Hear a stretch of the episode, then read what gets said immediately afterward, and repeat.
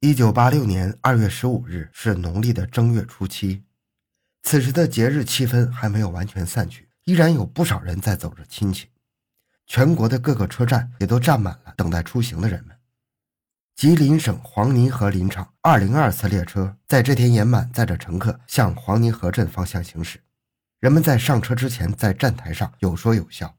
他们并不知道一起惨案即将发生。在列车行驶到朱多尔河上的十里铺大桥桥头时，二号车厢突然发生了剧烈的爆炸，冲天的气浪将列车的碎片和人体残骸冲击到周边近两万平方米的土地上。爆炸过后，人们呼嚎的哭喊声响彻天际。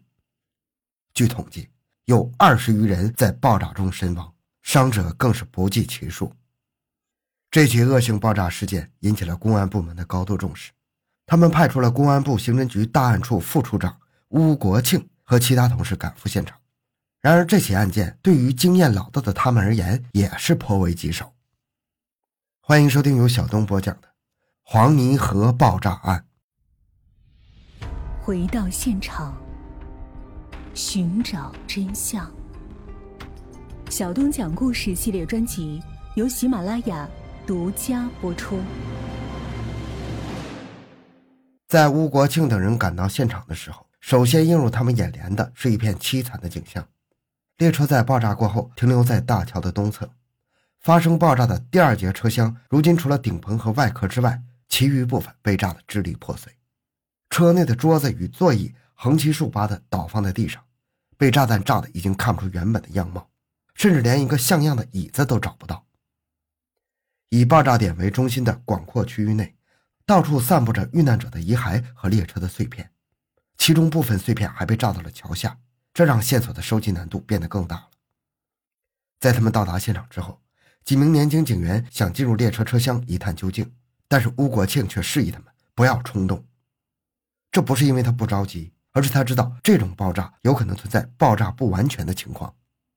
如果列车上还有未引爆的爆点，如此贸然进入只会让损失变得更大。于是他带领着技术人员对列车周边进行了细致的搜查，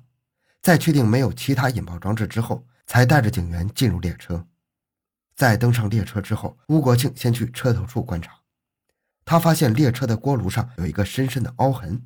很明显是被爆炸的气流崩到了这里。这说明爆炸对这里产生了很大的冲击，而且也排除了此次爆炸是锅炉爆炸的可能，也说明了这起爆炸案不是由锅炉而产生的。既然列车的锅炉没有问题，那么这起爆炸就是人为造成的。吴国庆发现，在爆炸现场不远处有一个看守铁路的小房子，门口还站着一位唉声叹气的老工人。从老工人的眼中可以看出，他对这起爆炸案所造成的后果十分痛心。吴国庆意识到这名老人可能会知道一些案发的细节，便赶忙走到他身边，耐心地询问他在爆炸发生的时候，他是否在现场。得到肯定的答复之后，吴国庆便问他是否还记得爆炸的时候天空的颜色是怎样的。老人沉思片刻之后回答说：“他在听到巨响之后，立刻从屋子里跑出来，发现天上都是黄色的浓烟。”听到这里，吴国庆仿佛看到了一些案件的眉目，又追问老人在爆炸之后看着天上的黄色的浓烟之后，有没有觉得嘴里有什么味道。老人显然是没有注意到这个细节。他只记得当时的天空被黄色的浓烟所笼罩，可是吴国庆对老人说这一点非常重要，请求他帮助回忆一下嘴里大概是什么味道。老人立刻开始回想，没想到老人还真的想起了当时的味道。片刻之后，他对吴国庆说自己的嘴里好像有些发涩。吴国庆在得到老人提供的这两处线索之后，就已经弄清了这起爆炸案的罪魁祸首，那就是硝铵炸药。因为只有这种炸药在爆炸的时候才会出现黄色浓烟，同时还会让人们感到口中发涩，所以他断定犯罪嫌疑人是用硝铵炸药对列车进行攻击。明确了炸药种类之后，吴国庆又对现场进行勘查。他根据爆炸造成一整节车厢被炸毁的影响来初步估算，发现此次爆炸案犯人共引爆了六公斤的硝铵炸药，威力非同小可。在吴国庆调查爆炸原因的同时，部分警员正在将列车上的幸存者聚集起来，他们认为犯人很有可能在这些人之中。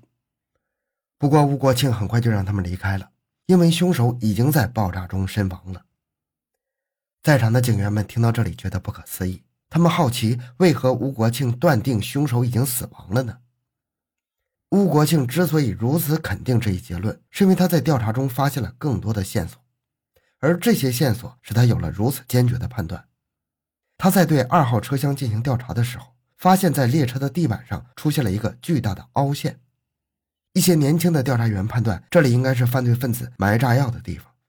但是吴国庆却给了截然不同的结论。他凭借着多年的经验，告诉这些年轻的同事，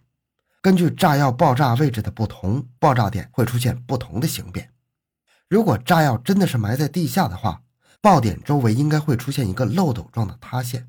而放在地面上的炸药则会形成一个圆形的坑洞。而这次爆炸产生的塌陷是一个深坑，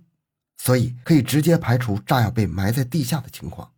这样的痕迹一般是在悬空爆炸装置所引发的。由于此次案件的爆炸点处于过道之上，因此不存在犯人将炸药放在行李架或者小桌板之上的可能。这说明犯人很有可能是将炸药绑在自己身上，然后引爆的。他选择与这节列车同归于尽。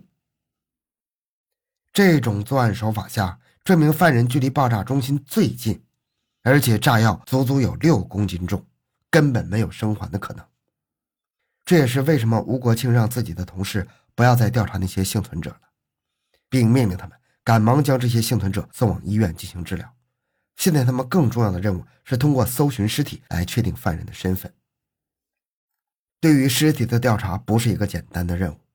因为距离爆炸中心最近的死者尸体已经被炸成了碎块。刑侦人员只能尝试将这些碎块拼接到一起，通过其碎裂程度判断他们距离爆炸中心的相对位置。很快，他们就取得了一定的进展。他们根据爆炸点所在的位置，确定了距离那里最近的两名乘客，他们分别是韩宝利和郑丽颖，他们的座位就在爆炸点的旁边。在对尸体形态进行进一步分析之后，他们确定郑丽颖在爆炸的时候是坐在座位上的。而韩宝利则采取的是站姿，这让他成为了最重要的怀疑对象。不过，此时有韩宝利的同事反映，这次他上车时没有携带任何行李，这一说法也得到了其他人的证实，这也就排除了韩宝利的作案可能。调查再度陷入僵局，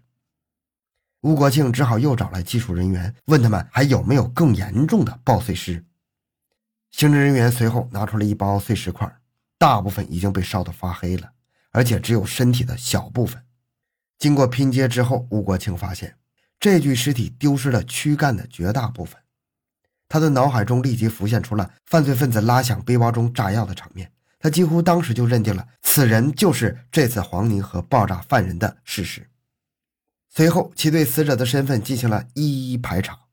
在仔细比对后，发现一名叫做邱凤国的乘客尸体没有找到。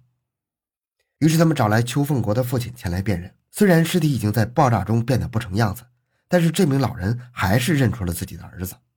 吴国庆。之后便对其进行了细致的调查。吴国庆在确定了邱凤国的身份之后，对列车上的幸存者进行了走访。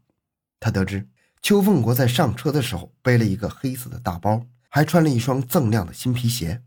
当时他的身上还有一些酒气，这和他平时内向节俭的形象并不一致。此时，有人补充说道：“邱凤国在上车之后没有找位子坐下，而是一直在几节车厢之间来回踱步，从车头走到车尾，又从车尾走到车头，期间一直沉默不语，连熟人打招呼都没有回应，好像有什么心事的样子。”得到这些细节之后，吴国庆基本上可以确定邱凤国就是这起爆炸案的元凶，但是对于他的作案动机还是不能确定。后来，临场的公安人员对邱凤国的家人朋友进行了走访，这才揭开了其制造惨案的背后原因。原来，邱凤国在此前的一段时间里曾经交往了一名女朋友，两人之间的感情迅速升温，达到了谈婚论嫁的地步。然而，邱凤国在见女方家长的时候，却被告知其必须通过临场的正式招工考试才能和女孩结婚。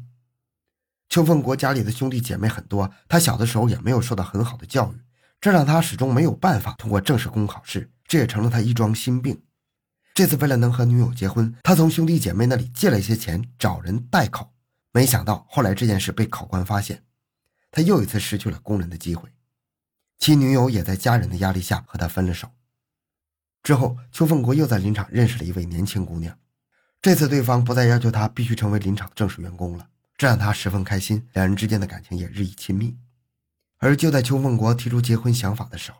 女方家提出的彩礼要求又让他犯了难。因为他之前找人代考的时候和兄弟姐妹借了很多钱，因此这次他只能请求父母的帮助。但是邱凤国的父母为了拉扯这么多子女，手中也没有足够的存款，当时甚至还有不少外债压身。邱凤国将这些情况告知女友之后，他的第二段感情也走到了尽头。当年的春节前后，邱凤国无意间得知自己的第一任女友已经找到了新的男朋友，并且还举行了隆重的婚礼。这让邱凤国感到无比难过。接连情场失意的他，此时有了报复社会的想法。他想结束自己这没有希望的人生，但是他又不愿意走得悄无声息。他想用惊天动地的方式拉更多的人为其陪葬，这才有了这起轰动全国的黄泥河爆炸案。呃，和听友们说声非常抱歉，前两天因为这个感冒啊，更新的非常慢啊，好几天没有更新，没有录。然后现在感冒呢也没有完全好利索。所以说这两天这个嗓子还有这个状态都不太对劲儿，请大家多多谅解。好，这期内容讲到这里，小东的微博账号主播小东讲故事，感谢关注，咱们下期再见。